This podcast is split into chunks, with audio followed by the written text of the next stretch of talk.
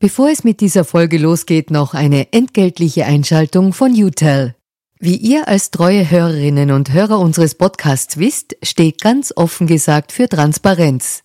Transparenz, Fairness und Ehrlichkeit sind auch für unseren Werbepartner UTEL sehr wichtig. UTEL bietet Cloud-Telefonie und Rufnummern für Unternehmen und lebt das Wort Fairness wirklich. UTEL will nämlich ihre Kundinnen und Kunden durch Service binden und nicht durch Verträge, also sozusagen der Good Guy unter den Kommunikationsdienstleistern.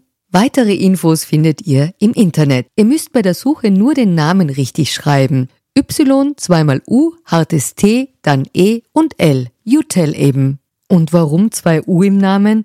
Ganz offen gesagt, das wissen wir auch nicht. Das fragt am besten ein Teammitglied, weil UTEL beantwortet jede Kundenanfrage. Versprochen. Und jetzt zurück zu ganz offen gesagt.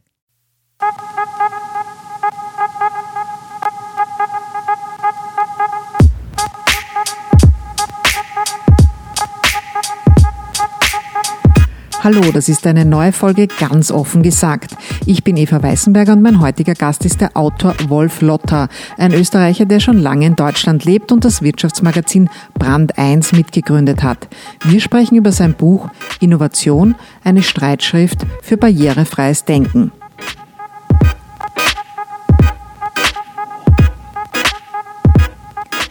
Zuvor aber noch eine entgeltliche Durchsage von Meine SV, dem Online-Service-Portal der Sozialversicherung. Stellen Sie sich vor, Sie wollen einen neuen Job antreten. Sowas soll ja mitunter vorkommen. Und dann will Ihr neuer Arbeitgeber Ihren Versicherungsverlauf. Wo bekomme ich den dann her? Muss ich bei der PVA anrufen? Muss ich auf ein Amt gehen? Nein, es ist ganz einfach. Jetzt gibt es in den App Stores für iOS und für Android eine neue App. Sie heißt Meine SV Check. Dort haben Sie einen Überblick über Ihre Versicherungszeiten und Sie können die Daten auch ganz easy vom Handy weg verschicken.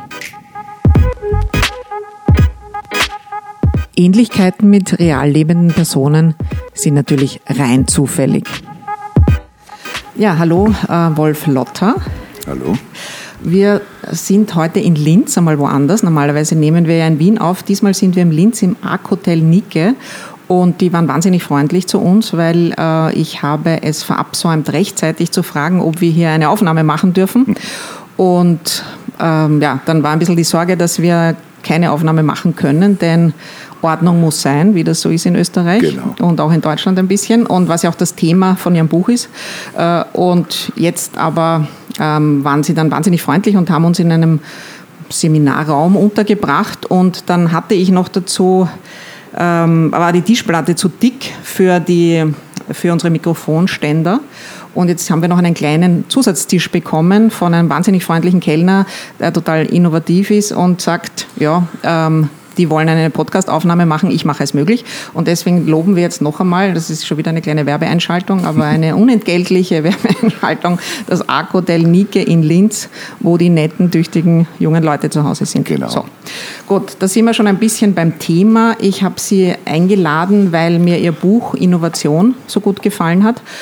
Ähm, wir haben ja am Anfang immer so eine Transparenzpassage, wo wir sagen, woher wir einander kennen. Wir haben uns jetzt gerade erst kennengelernt und bei dieser Aufregung um den Tisch und dem Aufbau des Tisches und so weiter haben wir uns jetzt ein bisschen kennengelernt, aber vorher kannten wir uns nicht, sondern die Einladung war einfach, weil ich Ihr Buch gut finde. Dankeschön. Ja. Ähm, das Buch handelt eben davon, wie Neues in die Welt kommen kann. Und ich würde gerne aber jetzt mit einem Seitenthema beginnen, weil es mich persönlich sehr interessiert und wir diese Aufnahme machen am Tag, nachdem Annegret Kramp-Kahnbauer, mhm. eine Herausforderung für, dieser Zungenbrechername für Leute wie mich, Annegret Kramp-Karrenbauer gestern zur neuen CDU-Vorsitzenden gewählt wurde. Und jetzt aus diesem Blickwinkel des Themas Innovation, mit dem Sie sich ja schon sehr lange beschäftigen, wie kommt sowas zustande? Ich glaube, die, die Wahl äh, von Annegret Kramp-Karrenbauer war letzten Endes eine pragmatische Entscheidung äh, der Union und zwar auch der Funktionäre vor allen Dingen der Union, zu sagen, wir möchten gerne weiterhin regieren, äh, weil man die größte Schnittmenge hat äh, als letzte verbleibende Volkspartei mit ihr. Äh, und das hätten wir mit Friedrich Merz nicht gehabt. Ich glaube nicht, dass es eine sehr perspektivische Sicht war auf die Dinge, sondern eher jetzt mal die Frage gestellt worden ist, kriegen wir sozusagen weiterhin die Regierungsmacht oder können wir die erhalten? Und kriegen wir Kontinuität hin. Äh, ob das mit der politischen Realität und mit den Fragestellungen, die es gibt, zu tun hat, ist eine ganz andere Geschichte. Also ich würde noch nicht sagen, das ist die große Innovation. Gut. Gut, wir kommen dann noch einmal zu politischen Parteien und wie man Innovation in die Politik bringt. Zuerst aber ein bisschen grundsätzlicher, damit ja auch unsere Hörerinnen und Hörer, die das Buch noch nicht gelesen haben, was ein schwerer Fehler ist, ähm, aber die jedenfalls dann Lust auf das Buch bekommen und ein bisschen verstehen, worum es da geht. Die Definition, die Sie da an dem Buch vertreten, lautet, ähm, Innovation ist das, der berechtigte Anlass zur Hoffnung, dass es besser wird. Ja. So. Die Frage ist jetzt, ähm, den Wunsch, dass es besser wird, den haben wahrscheinlich alle. Mhm. Den berechtigten Anlass zur Hoffnung, den haben nur sehr wenige. Was sind die Voraussetzungen, dass es überhaupt Innovation geben kann? Die Voraussetzung dafür ist, dass man mit dem, was da ist, unzufrieden ist. Das heißt, das Problem muss mal erkannt sein. Es muss einmal ein Problem definiert sein. Und das Zweite, um es zu lösen, ist letztlich immer äh, nicht Leidenschaft, wie man so oft sagt. Das ist auch ganz wichtig natürlich im Leben, sondern das nüchterne Erkennen, dass man ein Problem lösen kann. Ich muss kurz unterbrechen. Mhm. Ich glaube, das Mikrofon ist bei Ihnen nicht richtig okay. eingestellt. Moment. Okay. Ich bin gar nicht so leise. Ich merke ja, von der genau. Kopfstimme. Ja. So. Ja. So, und jetzt ein bisschen näher rücken noch. Ja, okay, ich merke mir sicher nicht.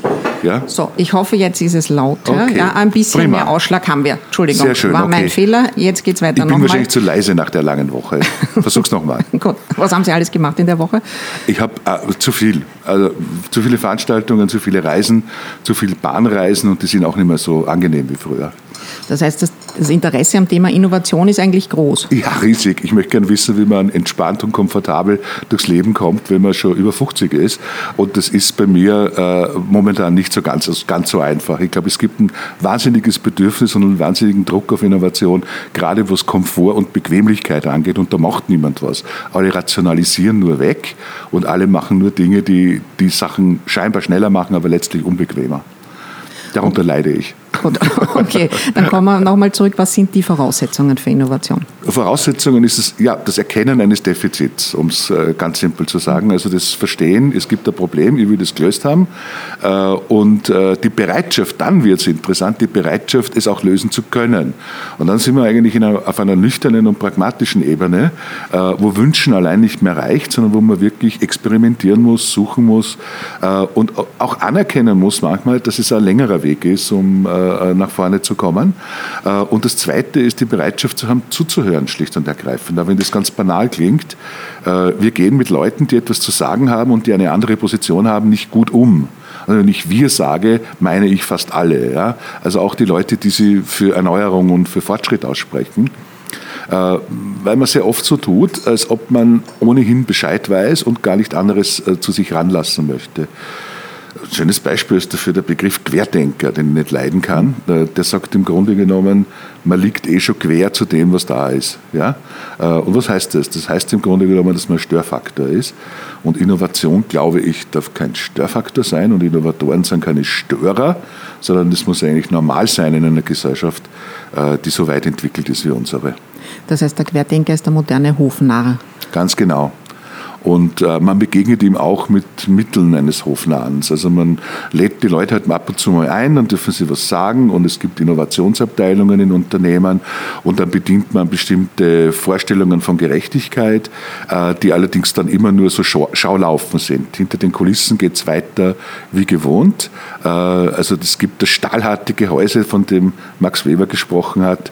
Äh, das sehen wir heute an allen Ecken und Enden und das muss man aufbauen. Hm. Wenn Sie, wenn Sie so zu Sie sind ja eben, wie Sie vorgesagt haben, bei sehr vielen Veranstaltungen eingeladen mit Ihrem Buch. Werden Sie da manchmal dann auch von Leuten, die es vielleicht nicht gelesen haben, als Vor- oder Querdenker vorgestellt? Ja, fast immer. Oh je. Das Interessante was machen Sie dann? Ich, ja, ich sage dann, was ich von Querdenkern halte und dann ist es eigentlich eh schon wieder okay. und wenn die Leute guten Humor haben, lachen sie und dann haben wir gemeinsam etwas Neues angefangen. Aber äh, tatsächlich ist es halt natürlich so verbreitet und so gelernt. Ja? Innovation kommt von außen rein. Ja? Weil innen nehmen die Dinge ihren Lauf. Das war schon immer so. Und das liegt halt auch daran, wie Gesellschaft, Kultur und, und auch jede Organisation in ihr verfasst sind. Die sind halt so, dass äh, das, was da ist, ist die Normalität.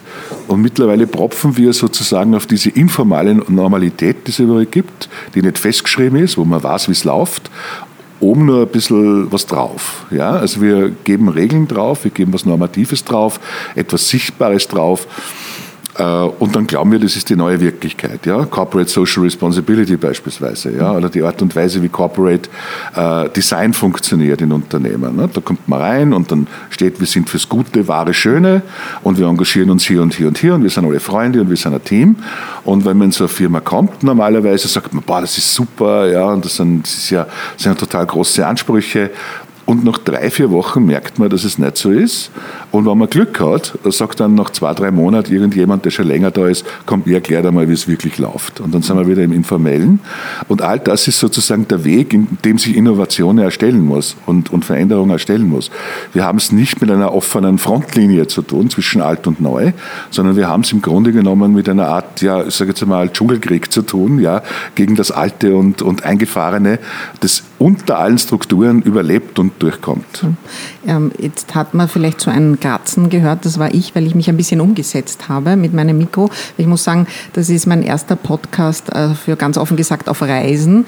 Vielleicht ist es ja leider auch mein letzter Podcast für ganz offen gesagt und ähm, ganz habe ich es noch nicht drauf, dass wenn man in einem Hotel, in einem äh, Konferenzzimmer das Equipment aufbaut, dass es auch richtig gut funktioniert. Deswegen habe ich mich umgesetzt, dass der Herr Lotter mich direkt anschauen kann und nicht so viel am Mikrofon vorbeireden muss. Und jetzt bitte ich ihn noch, es ein bisschen näher zu nehmen. So, so genau. Okay. Und jetzt passt es hoffentlich auch Müssten mit dem Ton. Für alle, die uns nämlich, wir kriegen oft Beschwerden von euch, dass wir in der U-Bahn ähm, nicht hoch genug gepegelt sind, dass man uns hört. Deswegen achte ich jetzt besonders drauf. Für alle U-Bahn-Fahrer war das jetzt eine Einschaltung. So, wir okay. kommen wieder zurück zum Thema. Entschuldigung, dass ich da dauernd unterbrechen muss wegen am Ton. Ähm, ich man hört ja oft so, dass die Leute sagen, naja, was weiß ich, früher hat das Fortschritt geheißen, dann hat es Change geheißen, mhm. jetzt heißt es Innovation. Mhm. Ist das nicht alles dasselbe, so wie weiß nicht, Sport, Fitness und Wellness, jedes Jahrzehnt hat sein neues Etikett und in Wirklichkeit geht es immer um Leibesübungen und Bewegung. Ja, ähm, ist ja. das bei diesem Thema auch so oder sagen Sie, nein, ähm, können Sie mir erklären, dass Innovation jetzt wirklich was, andre, was anderes damit gemeint ist, als man noch vor 15 Jahren als Change Management bezeichnet hätte? Naja, mit Change Management hätte ich als Begriff sowieso schon mal ein Problem, weil äh, dahinter die größenwahnsinnige Vorstellung steckt, dass man äh, Veränderungen sozusagen managen kann. Ja? Man muss immer überlegen, was Management Managen bedeutet.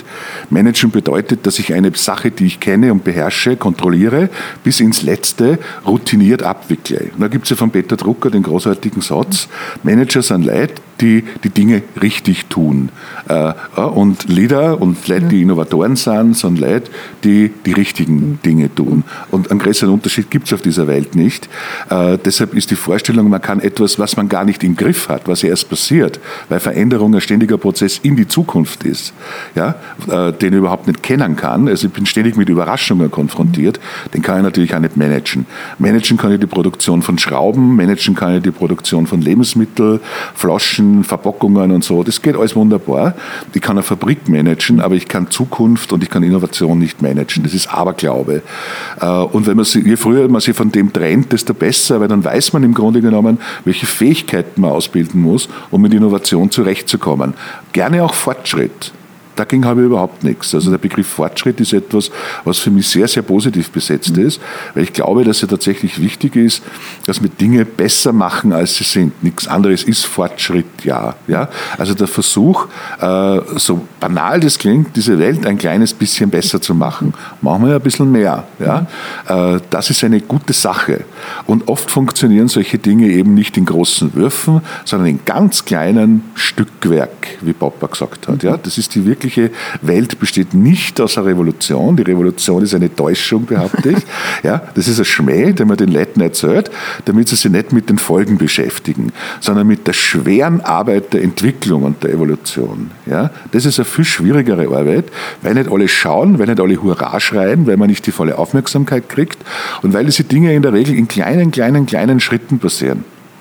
Ja? Und diese neuen Lieder, welche Eigenschaften brauchen die? Und kann man das lernen? Weil Sie vorher gesagt haben, mhm. welche Eigenschaften man schulen und ausbilden muss. Ist das Charaktersache oder kann man das auch lernen?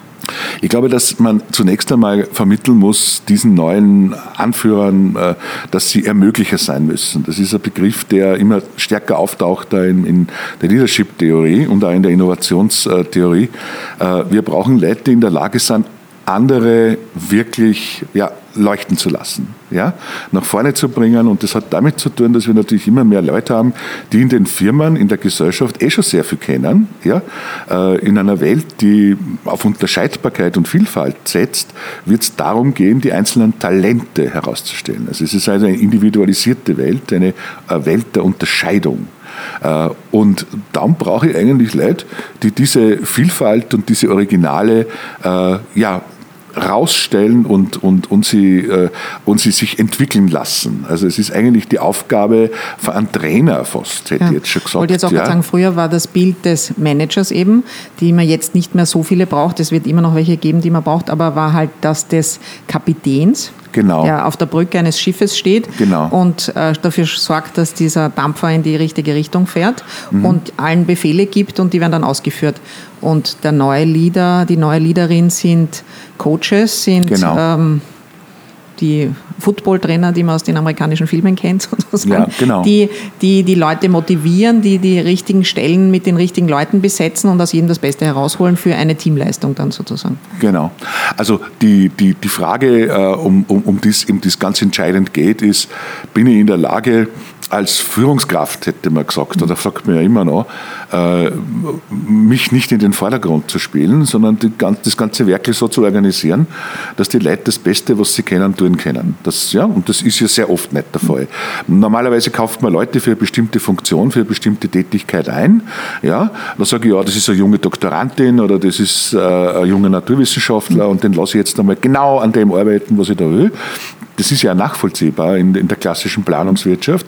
Aber tatsächlich nach ein paar Jahren muss ich schauen, finden die vielleicht was raus, was sie so gar nicht rausfinden würden, wenn ich sie immer im Werkel kontrolliere und bevormunde und sie als Mitarbeiter behandle. Das Wort ist ja sehr verräterisch. Mhm. Ja.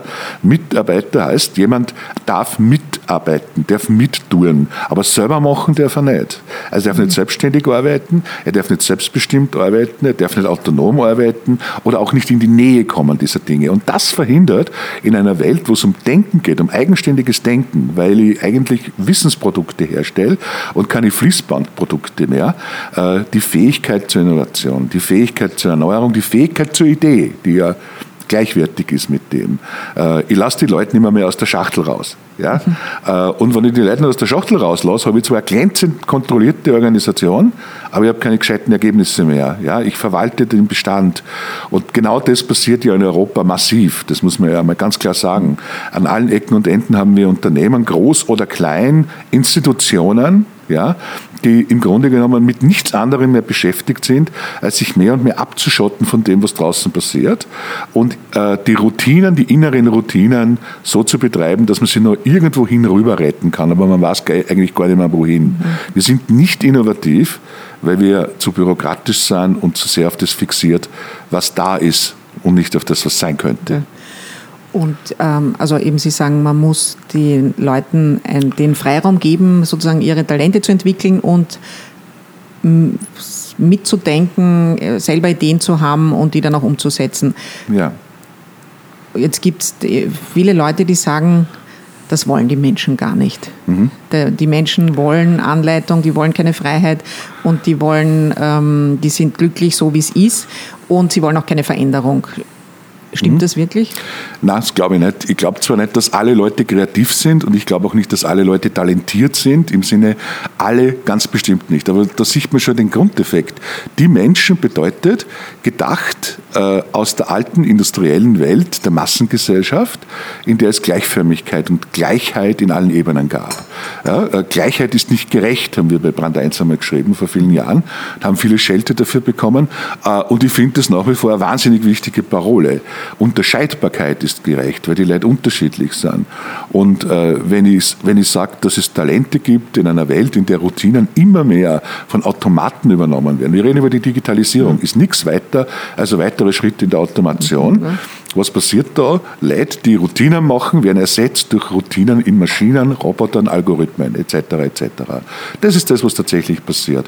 Die Chancen für alle Leute und für alle Organisationen, die Routinen produzieren, sind nicht so toll. Äh, während wir genau wissen, dass die, die gestaltend tätig sein werden in dieser Gesellschaft, die sein werden, die sich unterscheiden durch originäre und originelle Arbeit. Ja? Äh, das kann man kreative Arbeit nennen, das kann man Wissensarbeit nennen, das ist eigentlich alles das Gleiche. Vielleicht äh, ist es eh besser, so wie in Ihrem Buch, das immer äh, Wissensgesellschaft und Wissensarbeit zu nennen, weil kreativ, da stellen sich die Leute vor, den Typen mit der, also trotzdem, also nicht die Leute, sage ich jetzt schon wieder, aber manche Leute haben dann noch so ein Bild im Kopf, dass man halt den mit der roten Brille aus der Werbeagentur. Ja, so genau. Bisschen, oder, genau. oder den halt die, Künstler. Die, genau, die Künstlerin, die ja. äh, kreativ ist und in genau. einem Studio, was ist, in einem Atelier halt vor sich hin werkt.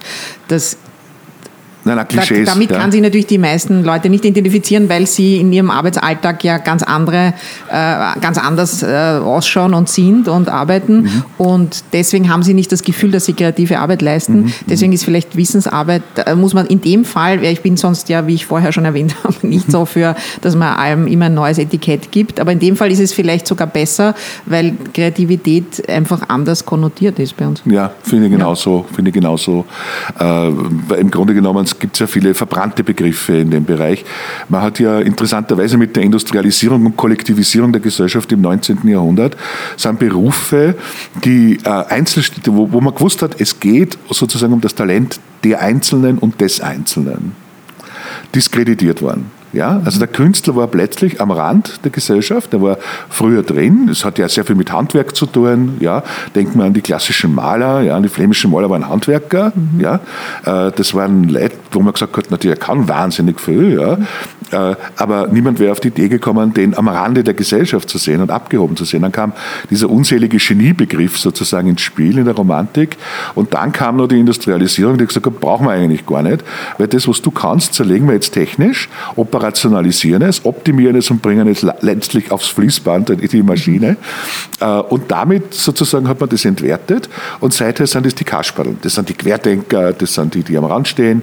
Äh, das ist bitter, ja, und zum Teil sind die leider selber schuld, sage ich, weil sie es versäumt haben, in all der Zeit sie ein bisschen äh, selbstbestimmter zu geben, als, zu geben als, als, sie, als sie sind das liegt daran, mir wundert es immer, dass äh, Künstler äh, sich nicht als Unternehmer definieren. Ja? Ich finde das so überraschend, weil das sind sie eigentlich. Ein guter, innovativer Künstler ist immer Unternehmer. In der bildenden Kunst ist das ein bisschen so, aber in den anderen Bereichen geht es eher darum, dass man sich so kritisch Aber nur versteckt, weil die, die besonders gute Unternehmer sind, die werden von den anderen schon schief angeschaut, oder? Ja, genau. Dass man sagt, der genau. ist ja nur, quasi, der vermarktet sich halt gut. Ja, denken Sie an die Christus beispielsweise. Ja. Ne? Die haben nicht viel Freunde gehabt, weil die erfolgreich waren. Ja? Und äh, wenn die dann wirklich gut sind, oder Andy Warhol, ja, Andy Warhol ist ja eigentlich das klassische Beispiel. Ein brillanter Unternehmer, ein gescheiter, innovativer Kopf, äh, den zwar viele verehren, aber wenn es um sozusagen seine kapitalistische Seite geht, ja, also ein sehr kluger, äh, gewinnorientierter, sehr gescheiter Kerl, äh, dann äh, schaut man das scheel an. Und das ist halt einfach eine Selbstbeschädigung, sage ich, dass man sich nicht mit der Fähigkeit auseinandersetzt, seine eigene Ökonomie in den Griff zu kriegen. Aber das ist ein Grunddefekt, den man sich angewöhnt, da wird er wahrscheinlich nichts mehr. Sie haben jetzt auch gesagt, dass Sie äh, also quasi, dass Sie den Geniebegriff nicht so äh, passend und gut finden, also vorher der unselige Geniebegriff, der in der Romantik erfunden wurde. Ähm, wie stehen Sie dann zum Musenkuss? Quasi nicht. Also quasi, wie äh, finden Sie, Innovation passiert eben durch Inspiration und Eingebung von, indem man die Musik küsst oder durch höhere, eine höhere Macht, die einem dazu treibt? Oder ist Innovation auch nur eine Form von Arbeit oder entsteht sie von selbst nur, wenn die Rahmenbedingungen stimmen? Das hat aber nichts mit der Muse zu tun. Letzteres, glaube ich, ist richtig. Also Innovation entsteht, ähm, wenn die Rahmenbedingungen stimmen. Äh, die müssen nicht immer gesetzt werden, äh, aber man muss die Leute einfach arbeiten lassen und denken lassen. Äh, der Musenkurs ist etwas, was mich immer ein bisschen aufbringt, um ehrlich zu sein, weil es bedeutet, dass es einzelne Leute gibt, die haben ein Genie. Das heißt, das Schicksal hat mich sozusagen in die Lage versetzt, jetzt besonders toll zu komponieren, zu zeichnen, zu malen. Ähm, äh, diese Dinge äh, bedeuten, dass andere über das bestimmen, was ich bin, eine höhere Macht in diesem Fall, äh, so wie ein besonders talentierter Mensch in einem Unternehmen nur so weit kommt, als er von anderen gefördert wird.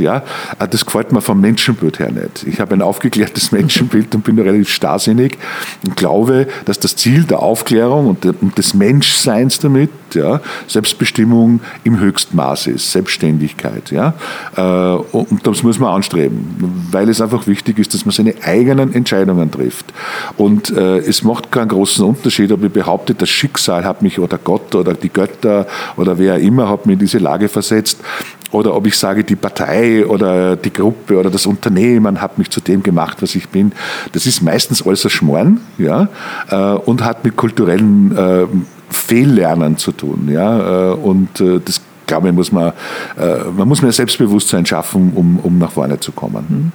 Ich finde es interessant, dass, Sie, dass wir jetzt, wo Sie ja Wirtschaftsjournalist sind, so viel über bildende Kunst reden, dass ja. das so gut zum Thema passt. Ja. Ähm, finde ich interessant. Und äh, mir fällt jetzt ein, dass die Malerinnen und Maler, die ich kenne, ähm, alle sehr lange, also sehr hart an ihrer Kunst gearbeitet haben und auch nur solche Künstlerinnen und Künstler akzeptieren, die auch schon lange hart daran gearbeitet haben. Also sie ja. erkennen schon an, dass jemand eben talentiert ist und wenn der dann aber aufhört oder die, dann sagen sie, ja, hat, also quasi, das ist dann nichts. Also das zählt schon das Gesamtwerk über eine lange Zeit und die Entwicklung. Genau. Das ist denen ganz wichtig. Genau. Und auch wenn sie eben sagen würden, jetzt, wenn man ihnen sagt, du bist ein, äh, bist ein genialer Unternehmer, dann würden sie wahrscheinlich sagen, bitte äh, lass mich in Frieden. Aber mhm. wenn man sagt, äh, also aber da sind sie dann schon sehr ähm, eben da, da ist dann auch nicht vom Musenkuss die Rede, sondern von harter Arbeit und Konzentration vor allem. Genau, es gibt glaub, von, von, von äh, Cale und äh, Lou Reed äh, Plotten über Andy Warhol, äh, die heißt Songs for Trailer und da gibt es ein Lied, mhm. das heißt The most important thing is work. Äh, und das ist ein Warhol-Zitat. Und das sagen halt viele. Ich meine, ich würde mich jetzt auch äh, beleidigt fühlen, wenn man sagt, dahinter steckt nicht harte Arbeit. Ein Buch schreiben ist zum Beispiel harte Arbeit. Ja. Text schreiben ist harte Arbeit. Ein gutes Bild malen, eine gute Aktion, einen guten Event zu machen, harte Arbeit. Innovationen sind harte Arbeit. Ja. ja. das ist so. Äh, also man muss richtig reinknien, man macht Fehler, man hat Rückschläge äh, und, und da will man natürlich nicht, dass irgendwer das klein macht, indem man sagt, naja, das Schicksal hat dich ganz besonders begünstigt und jetzt kannst du das und ich kann das nicht und jetzt sagen wir mal, wie das geht.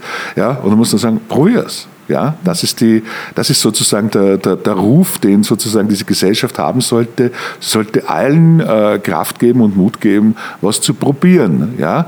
Äh, und das tun wir nicht. Wir sagen immer, probier es lieber nicht, wer weiß, was dabei rauskommt. Wie lange haben Sie an dem Buch gearbeitet?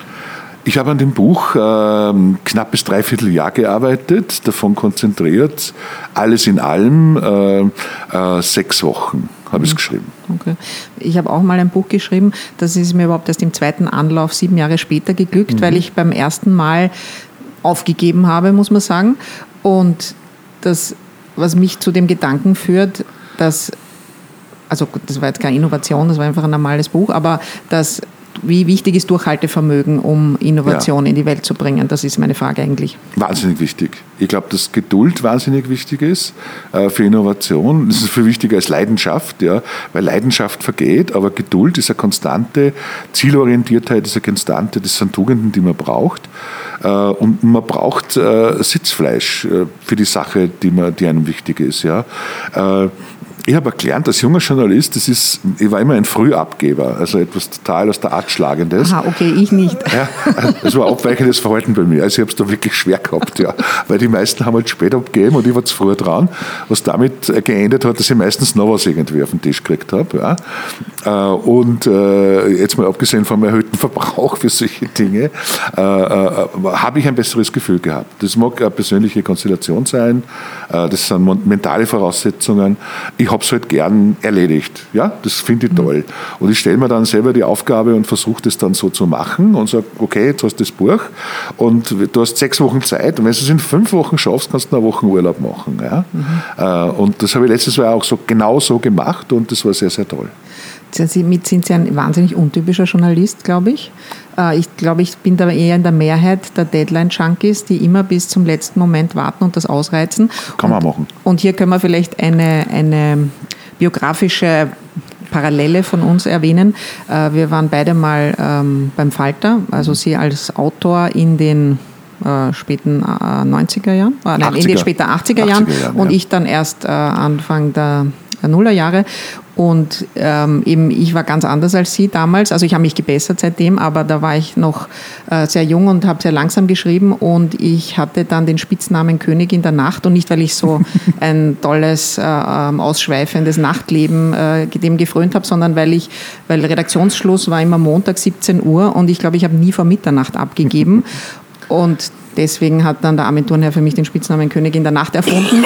Und ich wollte es immer noch perfekter, noch besser machen. Und also ich habe schon rechtzeitig begonnen. Ich habe Sonntag zum Mittag zu schreiben begonnen, aber ich war mhm. trotzdem nicht vor Mitternacht am Montag okay. fertig. Schrecklich. Okay. Ähm, ja, weil ich eben so einen absurden Perfektionismus hatte, aber nicht bedacht habe, dass das ja wahnsinnig teuer ist fürs Unternehmen. Ja. Ich wundere mich heute noch, dass sie mich gelassen haben, weil ich würde das nicht erlauben. Ich sage dann auch, man muss einmal fertig werden. Das ist also, wie wichtig ist fertig werden für Innovation? Ja. Oder muss es eh immer weitergehen und man muss nicht fertig werden? Die Illusion des Fertigwerdens ist, glaube ich, wichtig, ja, damit man es angeht. Aber es ist eine Illusion. Mhm. Äh, man hat nichts geschaffen, was äh, endgültig ist. Äh, und äh, andere, andere nehmen das auf, äh, ziehen die Fäden weiter, spinnen Gedanken, entwickeln was weiter. Also Entwicklung ist ein endloser Fluss. Ja? Der ist nicht ähm, abgeschlossen. Ja? Nicht mal die Werke Goethes sind abgeschlossen. Oder, ja, das ist ja nicht fertig, weil es wird jeden Tag neu interpretiert, neu gelesen, neu verstanden neu gesehen. Äh, vielleicht nur in, in, in, in, engen Rahmen manchmal. Es ist übrigens der Nachteil aller systemisch, systematischer Wissenschaft die ja wichtig ist und die er schätzt, dass sie die Rahmen zu eng steckt ja, und uns sagt, was, so, was wir zu denken haben. Mhm. Äh, ich glaube, dass man beim Lernen und beim Denken sehr interpretativ und sehr weit gehen darf äh, und die Dinge, die Welt so zu sehen, äh, wie man sie eben sieht. Und das, wenn, wenn man das erlaubt ja, und nicht Antworten vorgibt, dann merkt man, es ist nie fertig. Ja? Mhm. man fängt immer wieder an. Also Ihr, Ihr Buch heißt ja auch im Untertitel äh, Streit, Streit, ne? Hm. Streitschrift, das ist mhm. wie, wie der Name, den ein ich vorher auch nicht aussprechen Wort, konnte. Ja, ja. Streitschrift äh, für ein barrierefreies Denken. Wie schafft man denn anders zu denken. Das ist halt so schwer, wenn man ja, man denkt halt, man hat immer das Gefühl, man denkt, wie man denkt. Wie verlässt man seine Denkmuster? Braucht man da nicht doch wieder Tricks und Kniffe, um es zu schaffen, anders zu denken?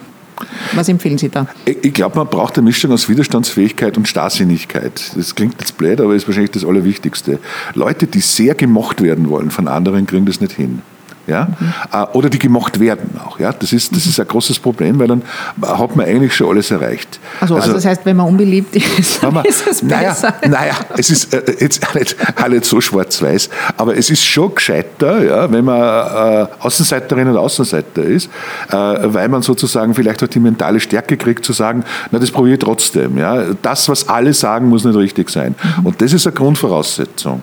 Äh, wenn ich sage, das, was alle sagen, ist eh okay und ich schaue, dass ich mir da anpasse, das, dann ist natürlich die Frage, ob ich etwas Neues denke und ob ich mich auch dagegen stelle oder den Gegenwind aushalte, wenn es wirklich was Neues ist, äh, schwierig zu beantworten. Ich glaube eher, dass man das dann nicht schafft. Mhm. Und äh, alle großen Innovationen, auch alle kleinen Innovationen müssen sie letztlich durchsetzen gegen gehörigen Widerstand, ja, äh, weil sie das System, das da ist, stören. Ja, es ist eine Betriebsstörung und Betriebsstörungen werden geahndet. In Beziehungen, in Unternehmen, äh, in der Gesellschaft, äh, überall. In der Kultur, die Kultur ist knallhart. Die Kultur beißt alles tot, was nicht zu ihr gehört. Ja, wir sind ja so große Freunde, sagen, ja, unsere Kultur ist so toll. Unsere Kultur ist die Statik, äh, mit der wir leben gelernt haben, die wir brauchen das einerseits, aber das andererseits ist, dass wir sie ständig versuchen müssen umzubauen und da wehrt sie sich halt. Ja? Mhm. Der, der Niklas Luhmann hat den wunderbaren Satz gesagt, äh, äh, was zwischen uns und der Veränderung steht, ist unsere Kultur. Ja? Das massiv angefeindet dafür, ist aber wahr. Ja? Kommen wir wieder zurück zur CDU weil das schon spannend schon ist. Wieder. Eigentlich, naja, wir haben ja nur ganz kurz vorher gestrichen, ein bisschen möchte ich noch ins Detail gehen, weil eigentlich ist das ja eine Partei, die die besten Voraussetzungen dafür hätte, sich zu verändern, weil sie einen neuen Mitbewerber bekommen hat, die AfD in den letzten zehn ja. Jahren und weil sich die deutschen Grünen überraschenderweise mhm. ähm, eher in Richtung bürgerliche Grüne gerade entwickeln, mhm. beziehungsweise die, die war ja früher eher sehr links, die äh, deutschen mhm. Grünen, mhm. und die wenigen bürgerlichen Grünen sind jetzt aber hier München sehr erfolgreich. Ja. Ähm, das heißt, es ist auch eine Konkurrenz für die CDU in gewisser Weise. Ähm, das heißt, die hätten die besten Voraussetzungen, zumindest eine weniger innovationsfeindliche Kultur zu schaffen, wie Sie das nennen, weil Sie sagen, eine innovationsfreundliche wird es sowieso nie geben. Man muss schauen, dass man die, die Innovationsfeindlichkeit in einer Organisation, in dem mhm. Fall in einer Partei, minimiert. Wie, warum gelingt das denen trotzdem nicht oder wie könnte es ihnen gelingen? Weil es nur konservative Parteien gibt zurzeit, ist meine These. Die ist nicht sehr verbreitet, aber es ist, glaube ich, so. Alle versuchen, die Mitte wieder zu gewinnen. Weil in der Mitte gewinnt man Wahlen, um diesen großen Satz zu sagen, der ja, ja letztlich auch richtig ist.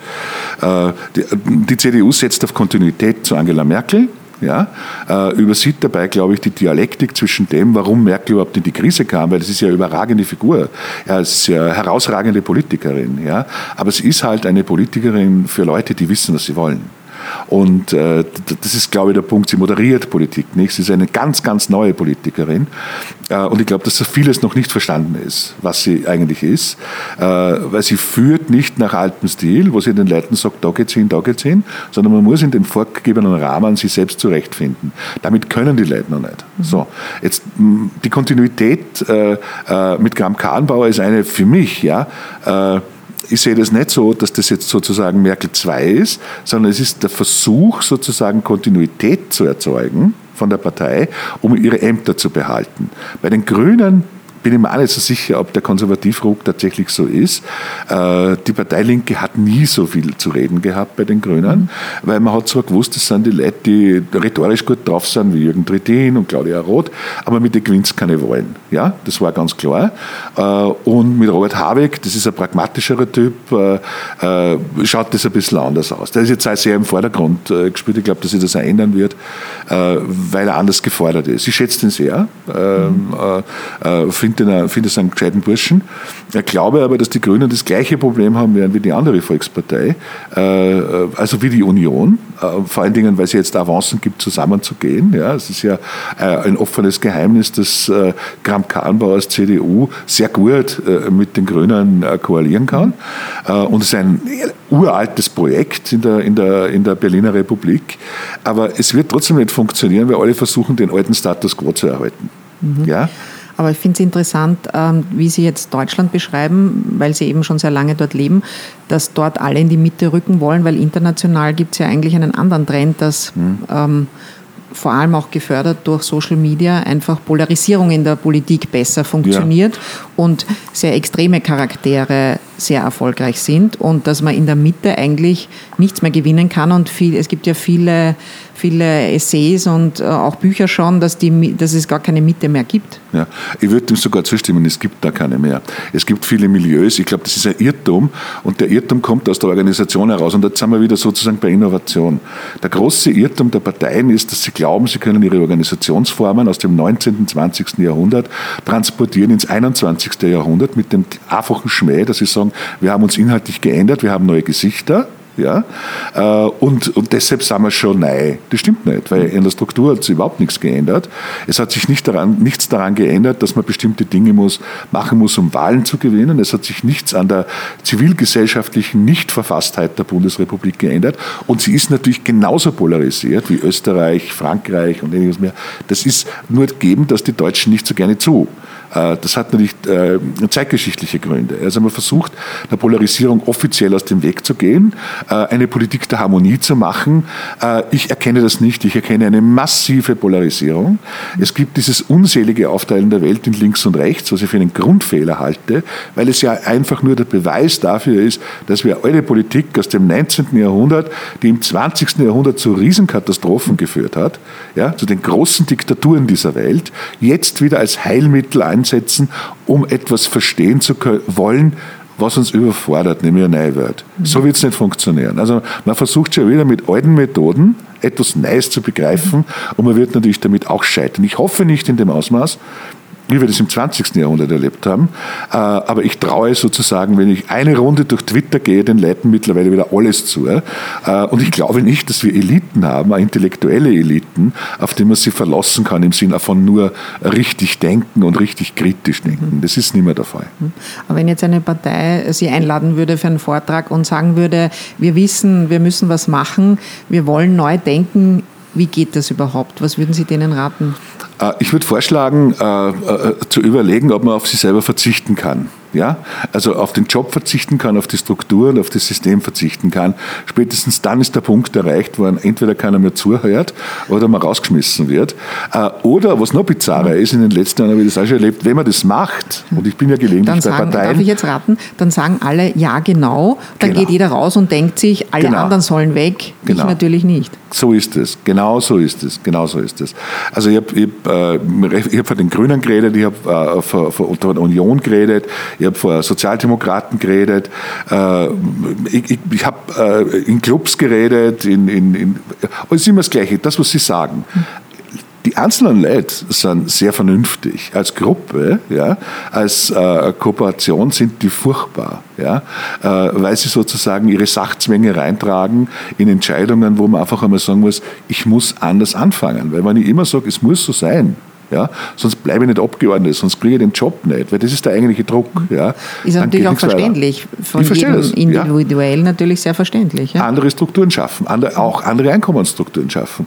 Der Grund, warum ich, ich, beispielsweise nach wie vor ein Freund des bedingungslosen Grundeinkommens bin, ja, ist, dass Leute selber entscheiden können, was sie tun können, in Maßen selber entscheiden können. Ich bin nicht für eine massive Alimentierung von allen, ja, die man auf Alimentierung draufsetzt. Also nicht für diese Variante mehr Knete vom Staat, sagt man in Deutschland. Das finde ich blöd.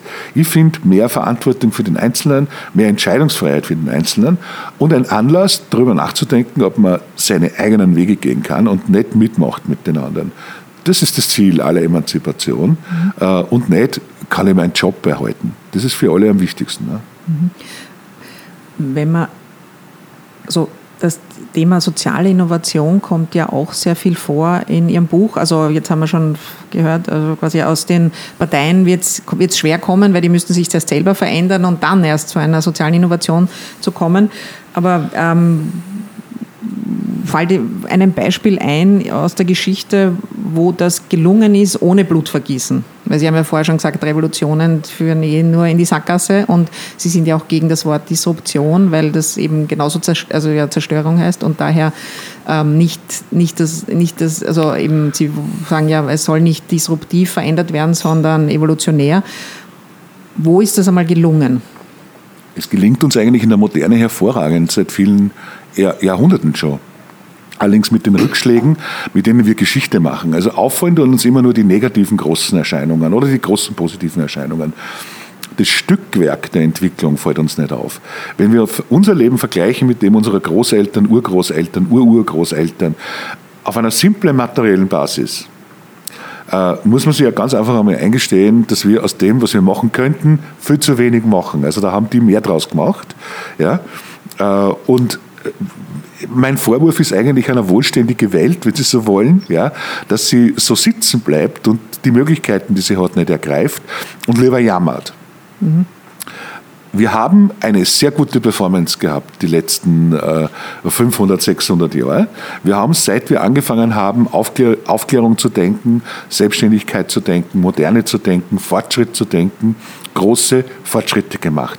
Und ja, es gab auch Rückschläge.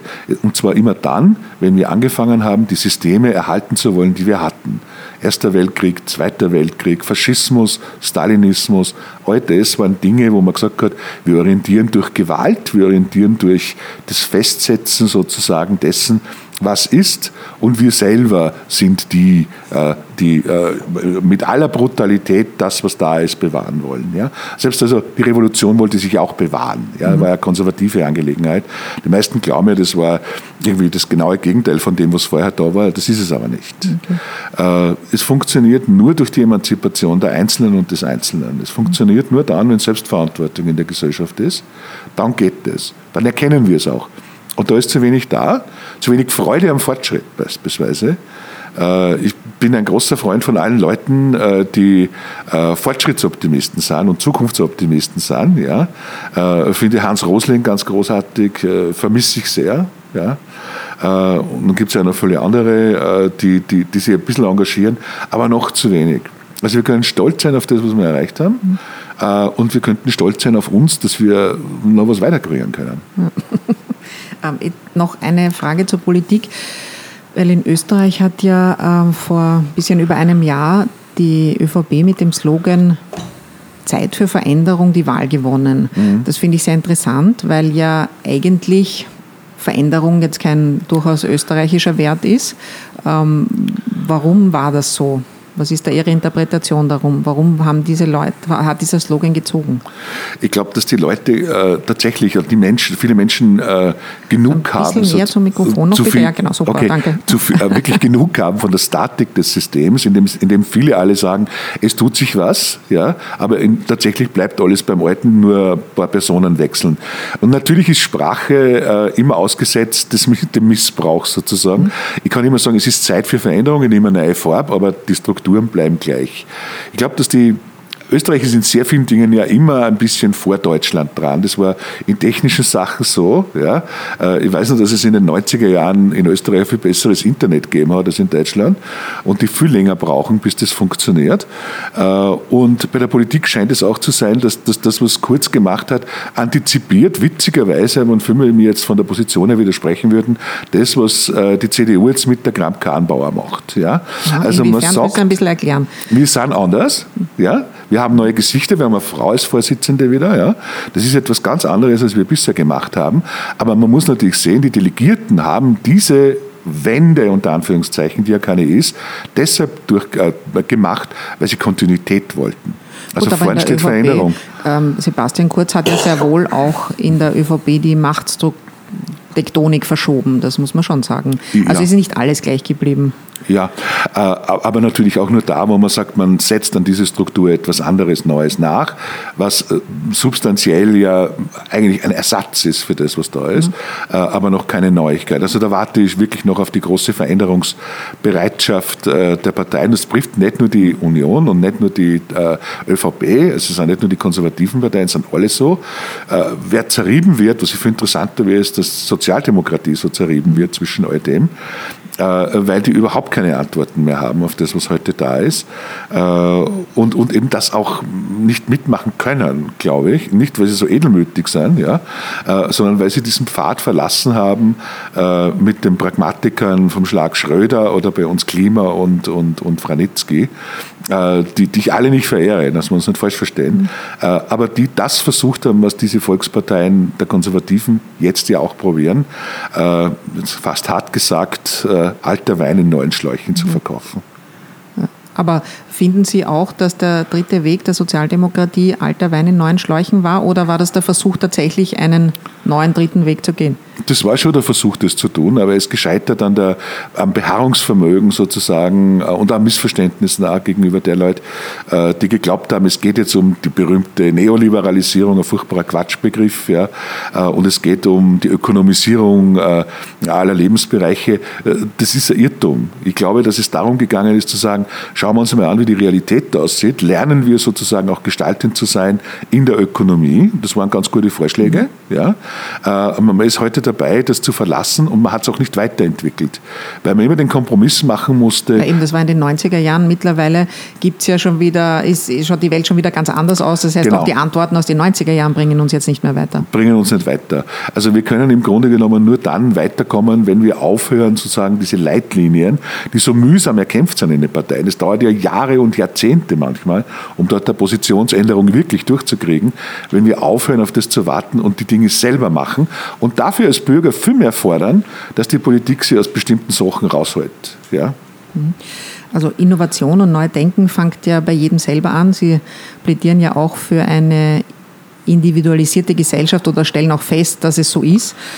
Ähm, wie war das denn bei Ihnen? Was hat Sie zum freien Denken ermächtigt? Waren Sie immer schon so oder haben Sie sich das erst selber äh, erarbeiten müssen?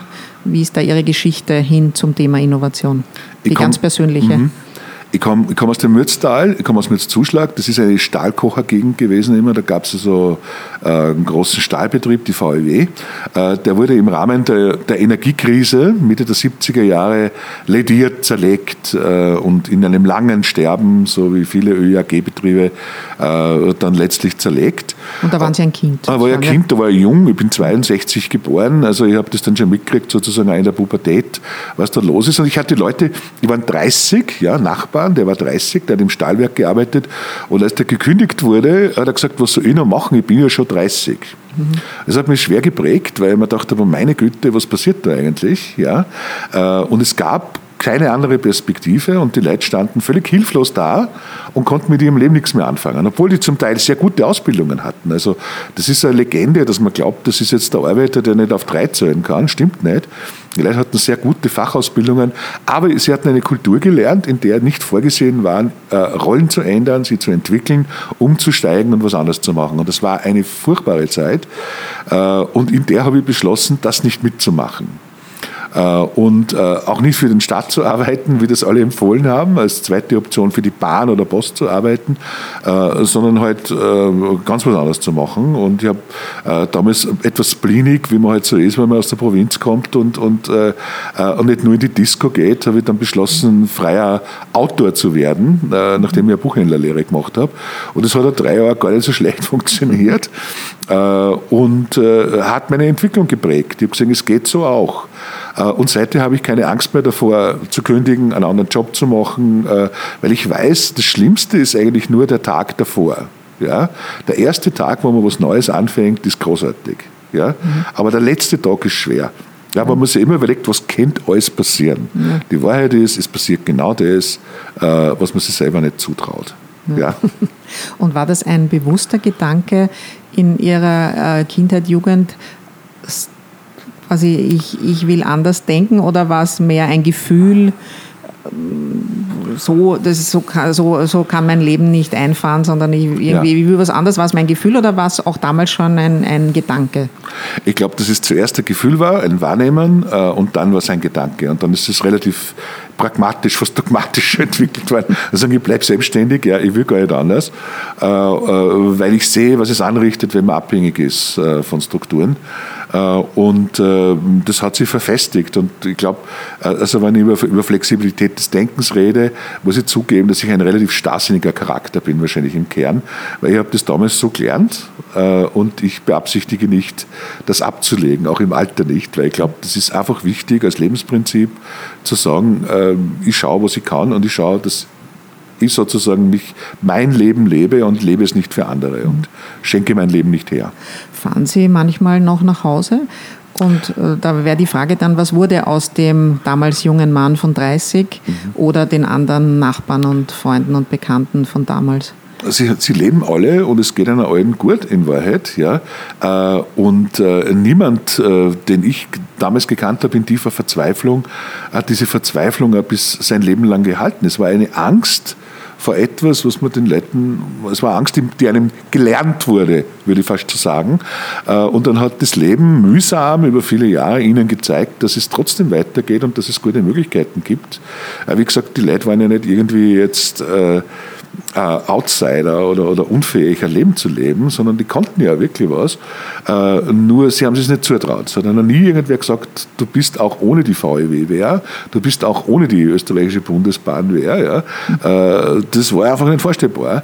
Und äh, nach einigen Jahren, wo es so war, haben die das gesehen. Also denen geht es allen sehr gut. Und das sind alle sehr, freut mich, wenn ich wieder da bin. Und wenn Sie mit ihnen darüber reden, wie reflektieren die dann darüber? Äh, sagen die jetzt heute, ja, du hast recht, man muss optimistischer sein und man muss Neues wagen? Oder hat sich trotzdem in dieser Einstellung wenig geändert? Also, trotzdem also, Erfolg, ja. dass sie es eh geschafft haben, auch ja. ohne diesen Betrieb. Also wenn man die Leute persönlich fragt, nach ihren eigenen Empfinden und ihrem eigenen Leben, sagen sie, wir haben es nicht besser gewusst, aber das ist eh gut gegangen. Ja? Also da gibt es einen Grundoptimismus, eine optimistische Grunderfahrung. Wenn man sie nach den kollektiven Erfahrungen fragt, kriegt man ganz andere Antwort. Das ist das Interessante. Sagen, es ist schon für viele schlechter geworden. Mhm. Ja? Also es ist sozusagen das Echo der Kultur, der Angst, du bist nichts ohne die große Gruppe, ohne das Team, das ist ja also ein sehr zwiespältiger Begriff, mhm. ohne die Gemeinschaft bist du nichts. Dieses Gefühl ist kulturell immer noch da, obwohl man schon eigentlich andere Erfahrungen gemacht hat und gesagt hat, man kann sich ganz neu aufstellen. Und man kann natürlich kooperiert man mit anderen, neu, ja, aber eben nicht unter Anleitung. Ja. Mhm. Äh, das ist lustig. Es gibt unterschiedliche Wahrnehmungen. Ja. Ja, das finde ich interessant, dass Sie dieses, äh, darüber schreiben Sie ja auch über das Wir und die äh, Gruppe und mhm. das Team, dass Sie das nicht so positiv sehen. Aber braucht man nicht diese Solidarität in der Gruppe für den Fall, dass es einem dann doch schlechter geht, weil es ist halt nicht jeder in der Lage, für sich selbst die Verantwortung zu übernehmen. Die ja. meisten ja, mhm. aber es gibt natürlich einzelne Menschen, die können halt nicht für sich selber die Verantwortung mehr übernehmen. Entweder können sie es gar nicht, nie, oder sie durch irgendein äh, Schicksal sozusagen wird, werden sie in die Lage versetzt und wir alle, wenn wir mal sehr alt sind, dann sind wir alle in der Lage, wo wir uns nicht mehr für uns selbst nur selber allein die Verantwortung übernehmen können. Ist das Wir nicht doch ein guter Begriff? Fangen wir vorne an. Ich glaube, dass ein starkes Wir kommt durch ein starkes Ich. Ja? Äh, also wenn man ein gutes Selbstbewusstsein hat und ein selbstbestimmtes Leben führt und selbstständig ist, dann kann man natürlich auch wesentlich mehr für äh, alle anderen machen, auch für seine eigene Gemeinschaft und entscheiden, welchen Gemeinschaften man angehört und welchen nicht. Das ist ja die Frage. Also die eigentliche Frage ist ja immer die Freiheit zu entscheiden, was ich tue, mit wem ich es tue und wie ich lebe. Das Zweite ist, Risikogemeinschaften sind eine super Sache. Großartige Erfindung, äh, eine Grundlage aller sozialen Beziehungen, mhm. behaupte ich, aber sie sind nicht alles auf der Welt. Also, dass man sie versichert gegen Umbilden und dass man einen Schutz hat, wenn es einem schlecht geht und der viel besser sein müsste, als er heute ist, auch viel höher ausfallen müsste, als er heute ist, finde ich. Das ist ganz, ganz wichtig. Wir hängen den Begriff höher als die Realität. Ja? Äh, Risikogemeinschaften sind wichtig, aber sie sind nicht die Ursache, warum wir am Leben sind. Und die alte Politik und die alte Gesellschaft tut oft so. Mhm. Und dann haben wir die berühmte mechanische Solidarität, hat das der Türkheim genannt, ja, äh, die, die man fördert und die halt dann wirklich auch relativ hohl ist, weil sie eigentlich immer nur von Solidarität redet, aber keine gibt. Mhm. Weil wer wirklich solidarisch ist, versucht, dass der andere wieder auf die First kommt und stark ist. Ja. Und warum wollen wir das nicht? Weil wir es lieber haben, dass andere manchmal schwächer sind weil wir andere lieber kontrollieren, weil wir das so gelernt haben und weil wir... Und weil wir uns äh, auch gern überheben über die anderen und ja. damit man uns, also quasi im Vergleich halt so, quasi wenn es dem anderen schlechter Klar. geht, dann muss es mir gar nicht besser gehen, aber ich fühle mich besser. So, so. ist es, ja. genau. Und das ist also ein Grunddefekt und ich glaube, der hat sehr, sehr viel mit Erziehung zu tun, der hat sehr, sehr viel mit einer sozialen Fehlbildung zu tun äh, und daran zu arbeiten wäre wahnsinnig wichtig. Ja. Mhm. Gut, das ist jetzt ein kann man durchaus sagen, auch ein optimistisches Schlusswort, denn äh, man muss schon in der Erziehung ansetzen eigentlich. Das heißt, wir ja. brauchen selbstbewusste, habe ich gelernt, sture ja. Ja. und ähm, denkende Menschen, genau. die äh, lernen, früh lernen, für sich selber die Verantwortung zu übernehmen, dann können sie sich auch um andere kümmern. Kann genau. ich das so zusammenfassen? Genau. Das als unser Erziehungstipp jetzt, also ich habe keine Kinder, aber jetzt unser Erziehungstipp an alle, die Kinder haben, bitte macht, erzieht eure Kinder zu solchen Menschen. Ähm, bitte machen Sie noch einmal Werbung für Ihr Buch. Ja. Also Titel, Verlag und so weiter. Innovation, Streitschrift für barrierefreies Denken. Äh, der Versuch, Innovation anders zu denken, als dass Technik alle Probleme lösen kann, sondern da geht es um soziale und kulturelle äh, Innovation. Und erschienen ist es in der Edition Körber. Äh, und die Printausgabe kostet 18 Euro. Gut, wunderbar. Danke. Ich mache jetzt auch nochmal Werbung für das Buch. Ich fand es wahnsinnig interessant, sehr lehrreich. Aber ich muss auch warnen, das Lesen dieses Buches alleine verändert natürlich noch nichts, genau. sondern dann äh, wird es erst so richtig anstrengend, wenn man es gelesen hat und sich sagt, okay, und was davon setze ich jetzt wirklich in meinem Leben um und was versuche ich zumindest und was mache ich dann zu meiner Routine sogar, genau. weil auch Denken ist eine Art von Routine und das mhm. braucht meine Zeit, dass man das übt, bis man es dann auch kann. Einverstanden, wunderbar. Gut. Dankeschön. Vielen Dank für dieses Treffen hier im Linzer Akhotel Nike. Ich das, danke die Ihnen. Die wahnsinnig nett zu uns waren und super waren und es hat mich sehr gefreut, Sie kennenzulernen. Vielen Dank. Ihr habt es vielleicht schon gehört, ich werde mit ganz offen gesagt mit Jahresende aufhören, aber das Format, das gibt es natürlich weiter. Mehr erfahrt ihr dann Anfang des nächsten Jahres. Ich sage hier aber noch nicht over and out, weil ein Gast, der mir vorletzte Woche leider kurzfristig abgesagt hat und dann auch noch nach Italien abgebascht ist, ja, dieses Gespräch, das geht sich heuer vielleicht doch noch aus. Also ich hoffe es zumindest. Wir hören uns.